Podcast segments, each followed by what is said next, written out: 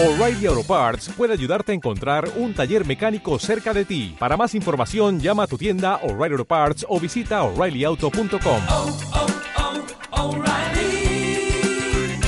oh, Parts. Sello con sangre este acuerdo, este conjuro entre gentes, entre músicos, trovadores, labradores, poetas y bandidos, gentes de alma sensible, adoradores del vino. Somos los hombres que lloran. Somos las mujeres que cabalgan y la mirada del niño. Los amantes de la noche, de la luna y lo prohibido. Así vencemos a la muerte, los hijos de Dionisos. Salud.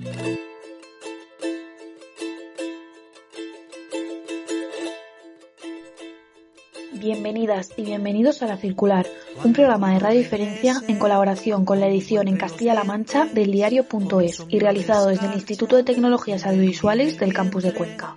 dejarán de beber los corzos en las fuentes. Dejarán de beber los corzos en las fuentes.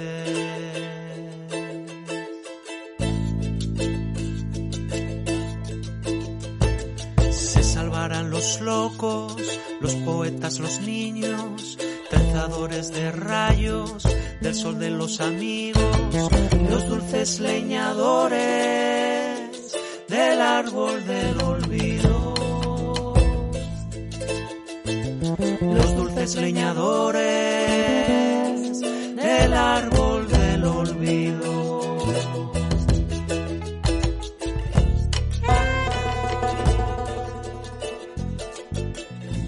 Esta tarde nos acompaña en la circular de Radio Diferencia el campesino de la palabra antigua y contemporánea, Héctor Castrillejo, que presenta su poemario Dioses, Ruinas, Semillas y Canciones, que incluye entre sus páginas los poemas en los que se apoyan las letras de los tres primeros discos de Naan. Bienvenido. Hola, buenas, ¿qué tal? Bienvenido. Eh, la poesía y la música eh, es lo que une a todas las culturas, a todas las, re- a todas las religiones. Tú cuando nos hablas de dioses, nos hablas de una especie de dioses eh, mortales, ya desaparecidos, que no están. Mm, buena pregunta. Mm, no lo tengo claro, porque unas veces significa eso que has dicho, otras otra.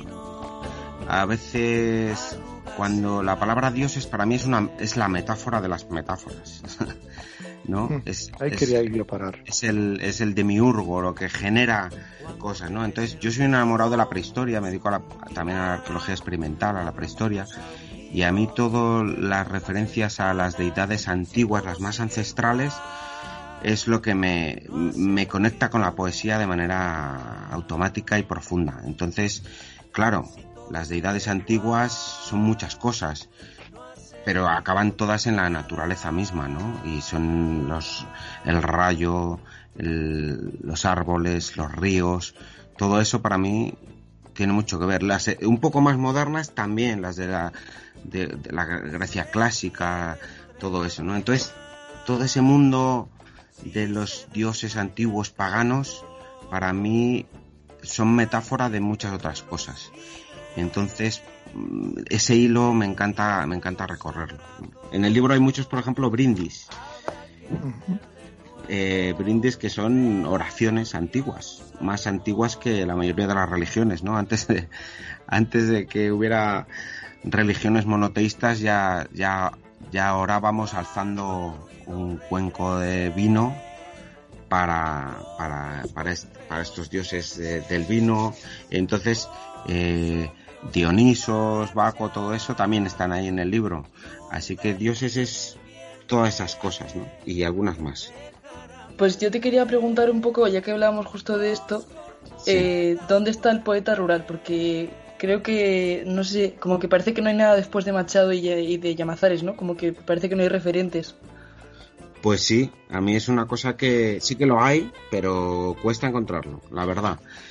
Y a mí es un es una cosa que me, que yo tengo necesidad de, ese, de, esa, de esa poética, ¿no? Parece como que en los últimos 20, 30 años, claro, lo urbano ha cogido tanta, tanta fuerza que todo tenía que pasar por ahí, todo en, en muchos aspectos, y en el literario y en el, y en el poético también, ¿no? Entonces parecía que la poesía tenía que ser urbana y la música y, y la pintura y todo, ¿no? Y yo creo que es un movimiento que, que bueno, que es normal, ha sido así, ha habido mu- mucha potencia en ese sentido y, y- y de alguna manera se ha ido arrinconando este otro mundo, el, el del mundo del- de lo rural, que también, te- como todo en, en España, mucho, o sea, tiene un cliché de algo como zafio a superar, aburrido,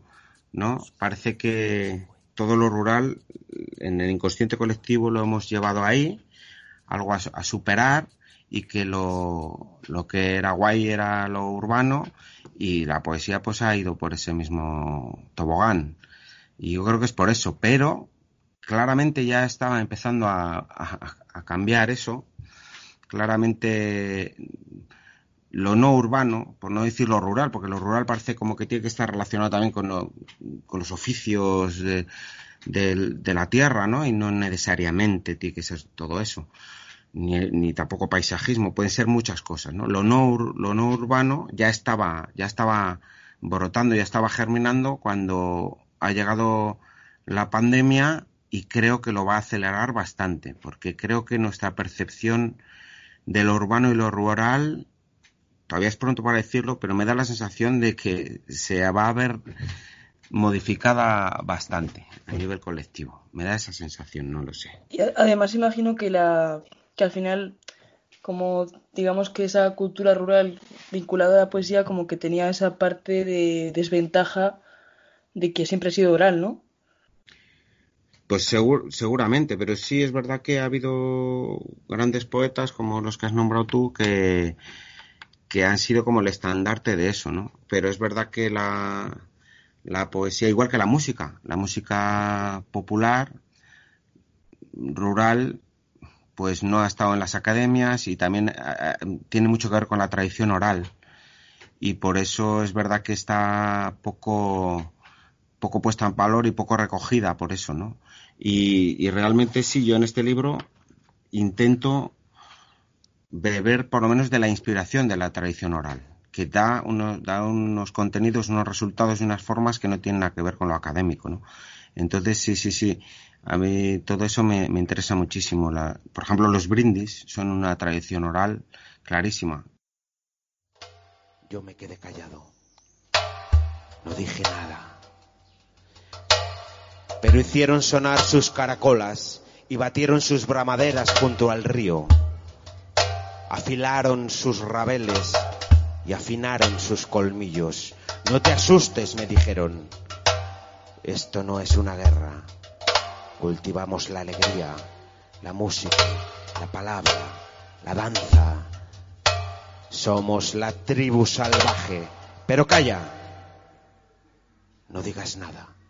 Recuerda, me dijeron, que salvaje es el que se salva.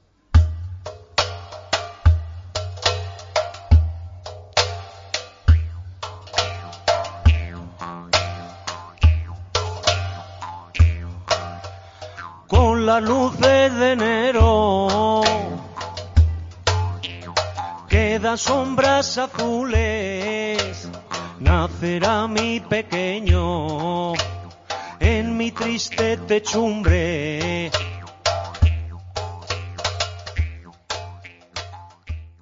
Pero es una, es una cosa curiosa en tanto en lo que conozco de tu poesía como en las canciones del LAN, en alguno de estos recitales poéticos, como la poesía de Héctor Castrillejo, igual que la canción del LAN, no se sabe muy bien eh, si es tradicional o es nueva creación, o sea, tiene el sabor de la nueva creación, pero destila también la palabra masticada, lenta, ¿vale?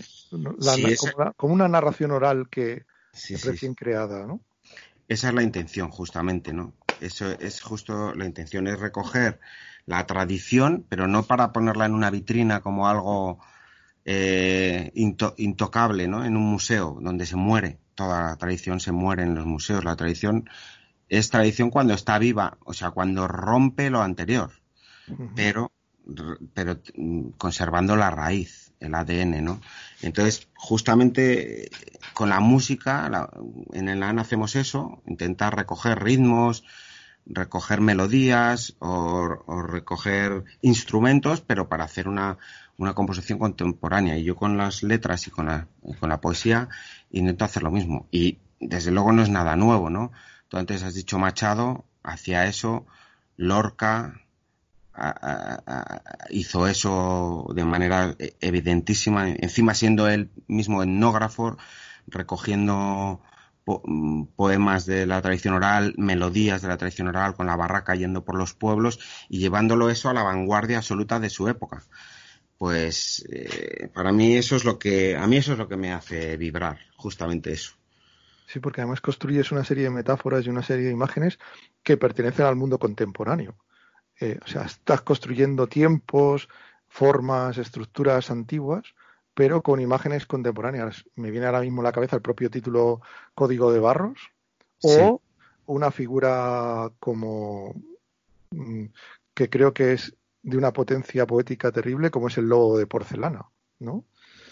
Eh, no lo sé, ¿cómo, cómo construyes esas, esas nuevas metáforas contemporáneas estructuradas en un, en un universo de narración oral?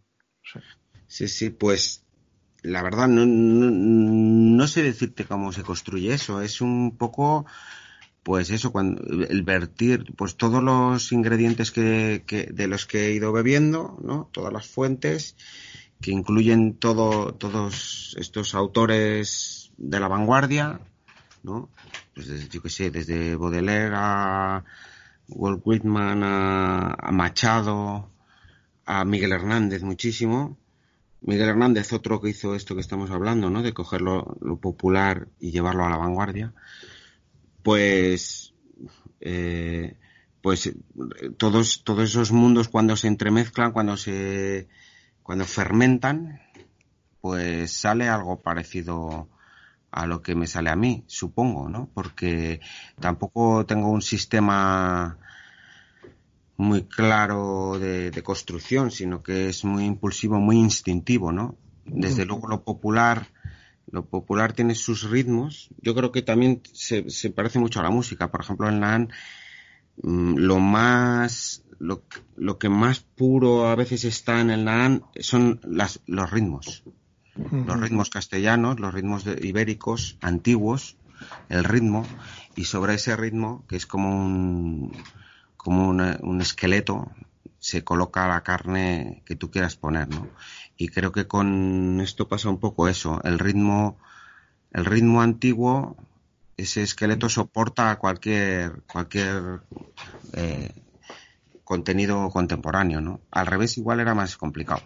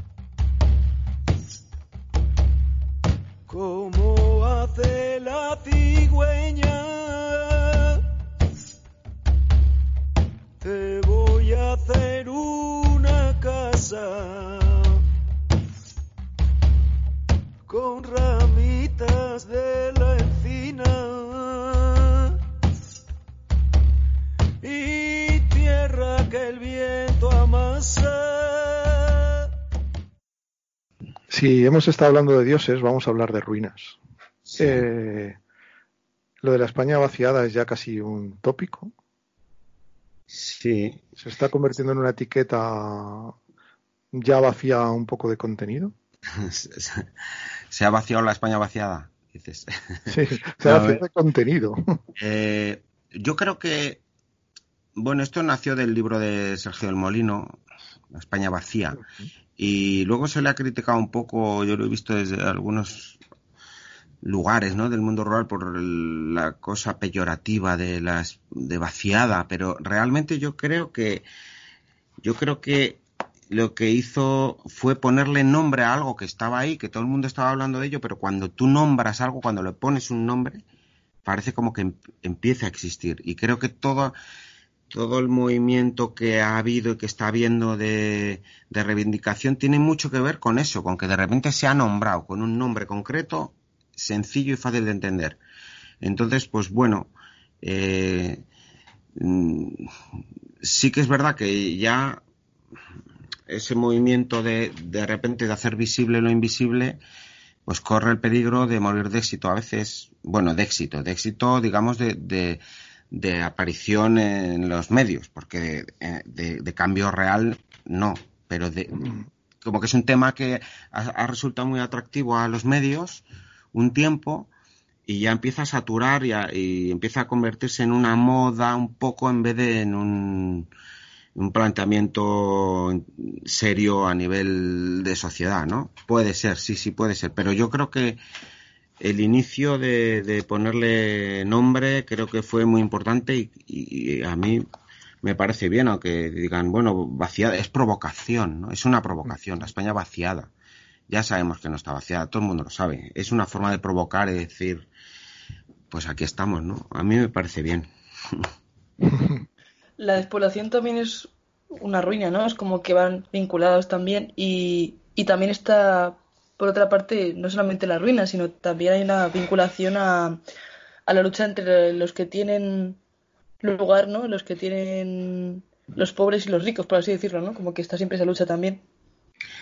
Eh, no, te, no te he entendido bien. Ya, es que es una pregunta un poco rara. Como que, Dame un poco más, sí, sí. sí, como que la, la ruina es despoblación, ¿no? que es lo que se queda, pero también está la lucha siempre dentro de esos espacios de los que los pobres y los ricos, ¿no? Bueno, sí, claro. De, de hecho, todas estas ruinas que hay aquí en este pueblo y en tantos otros, ¿no? Tienen que ver con la despoblación. La despoblación tiene que ver con la inmigración. O sea, quiero decir que somos una tierra de inmigrantes, ¿no? Y eso, y, y- y eso no, no deberíamos olvidarlo. Entonces, eh, tiene que ver con la inmigración la inmigración tiene que ver con lo que dices tú, con dónde están los recursos, dónde se ponen los recursos. Pero me parece súper interesante esa relación y, y- abrir la mirada un poco más, abrir el foco y ver el problema de la inmigración a nivel global, ¿no? Y ver claramente cómo la gente que está viniendo hacia aquí, hacia los países ricos, somos nosotros mismos hace hace 50 años en una oleada, hace 100 en otra, ¿no? Entonces, yo alguna vez aquí andando con algunos amigos saharauis y gente de Senegal y gente de Mauritania que está por aquí por el pueblo, pues ellos ven como ahora mismo sus pueblos de allí está pasando exactamente lo mismo. Además, sus ruinas son iguales, son de, son de adobe también, ¿no? Pero allí ha empezado hace no mucho eh, el vaciamiento, ¿no? Eh, y, y- les impresionaba mucho ver lo que ocurre con las, con las ruinas de adobe cuando se deshacen, ¿no? Porque ahí todavía no lo han visto en, en estas grandes cantidades. Pero vamos, que, que es exactamente eso. Nuestros abuelos y abuelas se fueron a, a Cuba y a Argentina y a Venezuela. Nuestros padres se fueron a Alemania. Y, y- y nuestros hijos y nosotros nos estamos yendo a, a Londres, ¿no? Pero realmente eh, ti- tiene que ver con eso. Las ruinas tiene que ver con el reparto de la riqueza y con la inmigración. Y conectar eso creo que es súper poderoso para, para la mirada de, de- de aquí, porque no lo vemos. Es algo que se deshace tan lento que no lo ves, ¿no? que no, no te da tiempo a, a, a ver, eh, a verlo.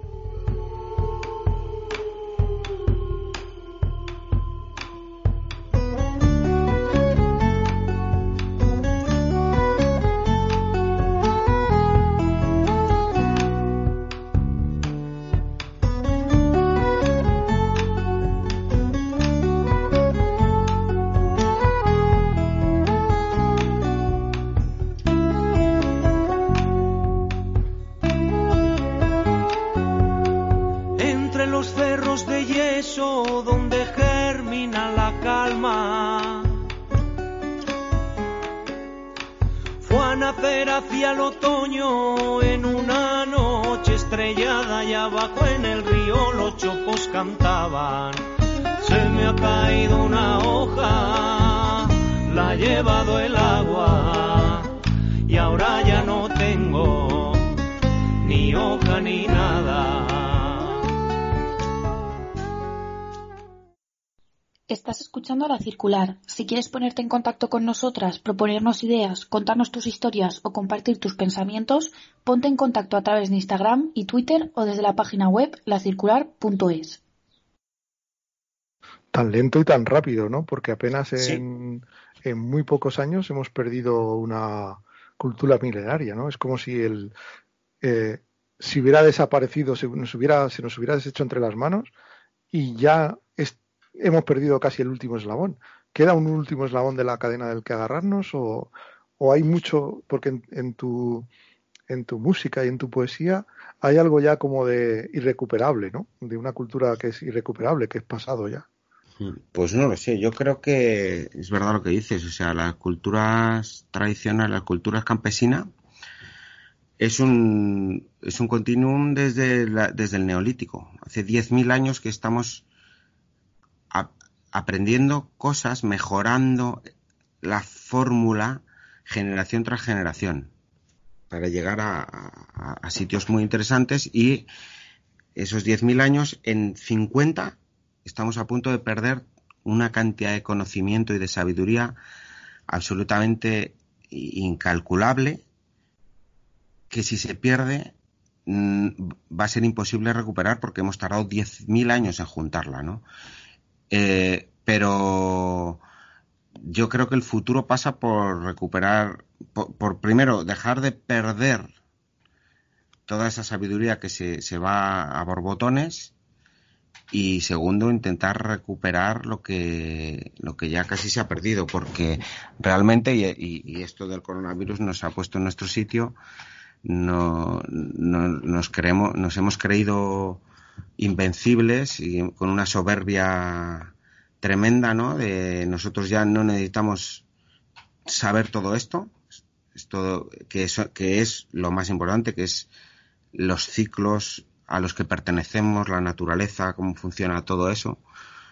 Y, y realmente sin eso estamos perdidos. Si, si vienen mal dadas, cuando todo ese conocimiento, eh, pues es lo que nos va a hacer salvarnos, ¿no? O sea, de hecho, eso es lo que eso es lo que hablábamos antes de cómo en los pueblos se ha vivido de una manera muchísimo menos estresante todo esto del confinamiento, porque porque hay una sabiduría ahí detrás y es, y es que es verdad que tiene que ver con los ciclos, con el tiempo, con la naturaleza que hace que, que no que no tengas la, la presión tan enorme de la dependencia. El mundo el mundo el, mundo moderno y tecnológico lo que nos hace es ir muy rápido, con lo cual no vemos lo que va despacio, que es la mayoría de las cosas, y nos hace sobre todo dependientes.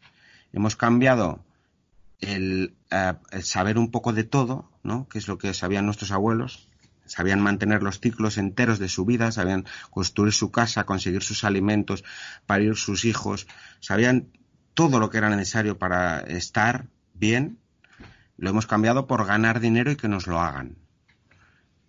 Cuando vienen mal dadas, la gente que todavía tiene un poco de ese conocimiento no tiene tanto miedo, no tiene miedo. Lo que Semillas resistentes. Claro, eso es, ¿no? La tradición es una semilla resistente. Es una semilla resistente, lo cual no quiere decir que haya que permanecer con todo igual, porque también se ridiculiza mucho eso, ¿no? Si hablas de tradición, parece como que primero tienes que ser tradicionalista, conservador, y que y luego que tienes que coger las cosas y dejarlas como están. No, no, no. No se trata de eso. Se trata de, de ir hacia donde tú quieras ir, pero sabiendo de dónde vienes, porque si no, pues eso, vamos muy rápido hacia ningún sitio, como un pollo sin cabeza. Cuéntanos algo de Jerónimo Aguado o de la Universidad Rural del Cerrato. o de Pablo Freire, de lo que quieras. Aguado es nuestro nuestro inspirador aquí absolutamente. Es pastor, campesino de Tierra de Campos y además es artista y poeta. Entonces, claro, es nuestra es nuestro sabio de la tribu. Es el sabio de la tribu, ¿no? Entonces, él eso siempre dice no te metas con un pastor que tenemos mucho tiempo para pensar y como y, y- entonces pues él piensa muchas cosas que nos sirven como herramienta ¿no?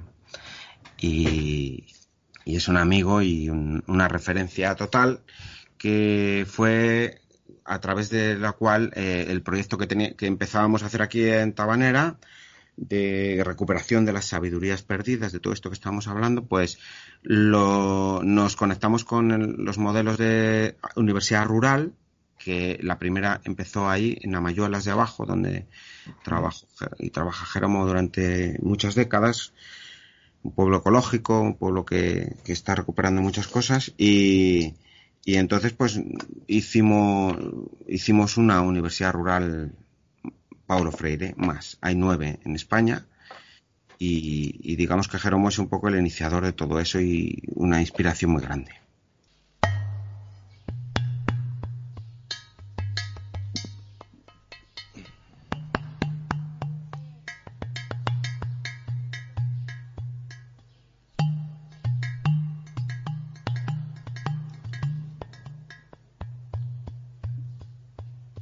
Todos teníamos un abuelo de cuero que trenzaba racimos de planetas. Sabía el oficio, los cogía de uno en uno por el rabo y los entrelazaba.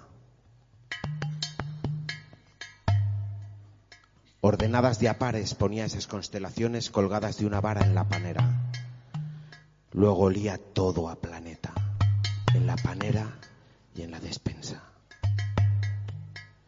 Yo entonces no me daba cuenta de lo asombroso de aquel oficio de titanes.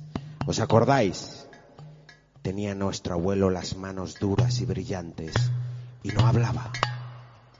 Nunca hablaba cuando trenzaba aquellos pequeños mundos. Creo que pensaba con las manos. Me gustaría, no sé, hay tantísimas cosas que, que me gustaría preguntarte, pero sí me gustaría saber qué tipo de cosas se hacen en una universidad rural. Sí, ¿Qué, sí. tipo de, ¿Qué tipo de saberes o sabidurías se Sí. aprenden? Pues mira, yo te cuento. Nosotros eh, siempre hablamos de la recuperación de las soberanías perdidas, precisamente por esto que te contaba antes. Todos los conocimientos, digamos, de la, de la máquina esta de la velocidad mm, son conocimientos muy interesantes, pero que nos hacen perder soberanía, que es la capacidad de tener tú las riendas de tu vida.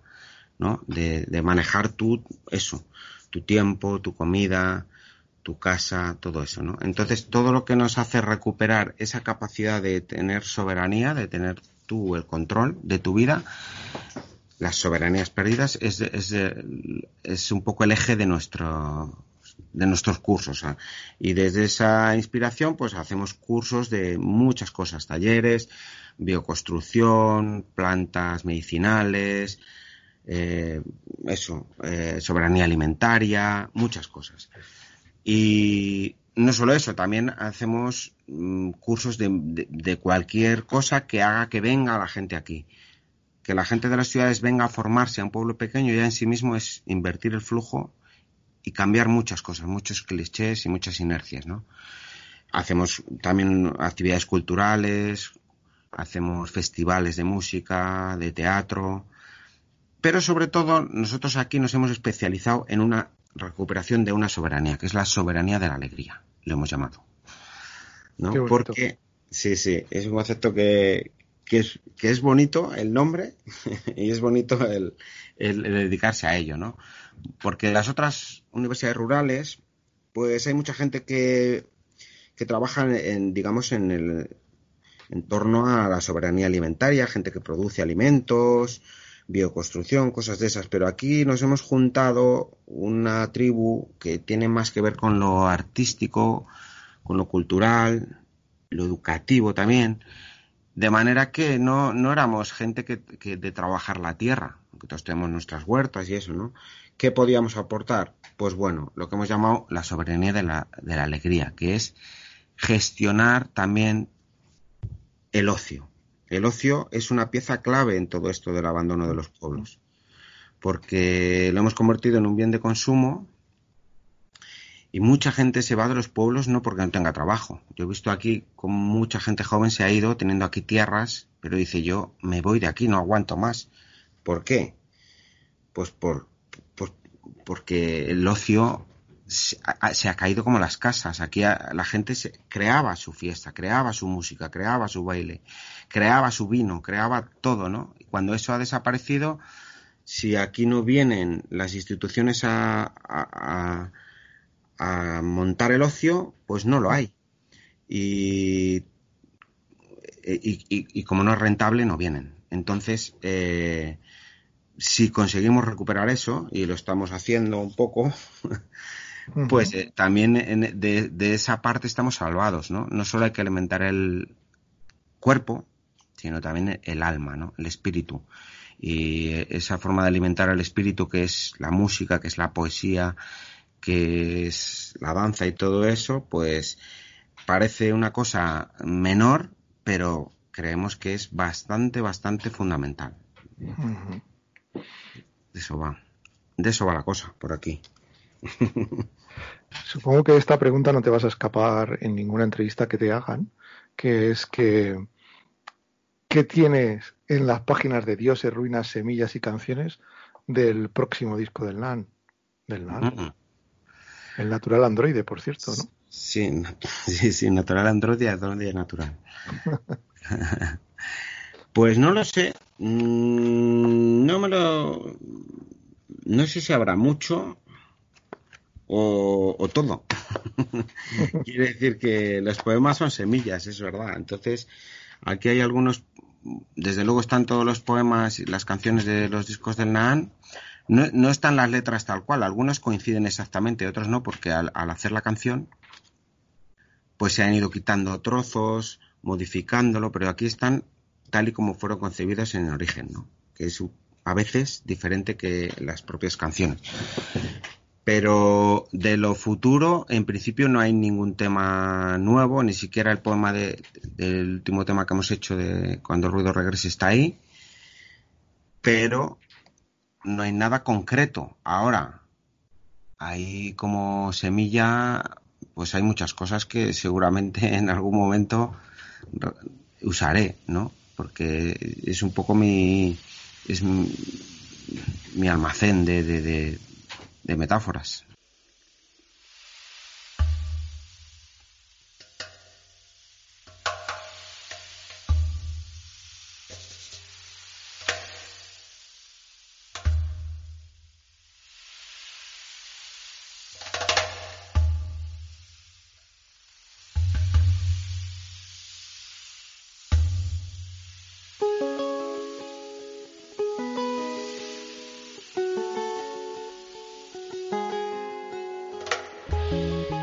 A mí me gusta eso, me gusta que la poesía no sea, no vaya por el camino recto, vaya un poco, ¿no? Eh, mira, hace poco eh, descubrí un, un, poeta, Henry de Luca, italiano, que, que, él dice eso, que la poesía tiene que ser como un lanzador de cuchillos, que acierta el que no da en el blanco. Tienes que ir alrededor del blanco, ¿no? Pero no dar en el centro. Y ahí es cuando funciona. Yo también lo creo. Entonces, que no sea, que, que tenga muchas revisiones, que tenga, que, que la metáfora es eso, que no te lleve directo, que te lleve por un camino insospechado para que siempre se renueve, para que oigas la, el poema o la canción dentro de ocho años y ya te cuente otra historia que va a dar al mismo sitio, pero ya te cuenta otra historia. Y en ese calidoscopio de, de palabras es donde, donde fermenta la emoción, creo yo.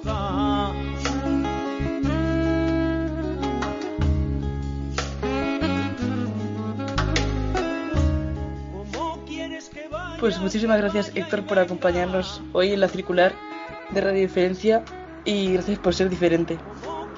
Pues muchísimas gracias a vosotras y, y, por, preocuparos por temas de estos que, no salen en, en, las portadas de los periódicos. Muchísimas gracias. Muchas gracias, un abrazo.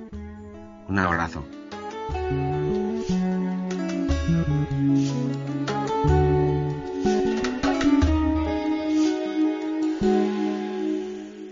Gracias por ser diferentes. Gracias por escuchar La Circular de Radio Diferencia.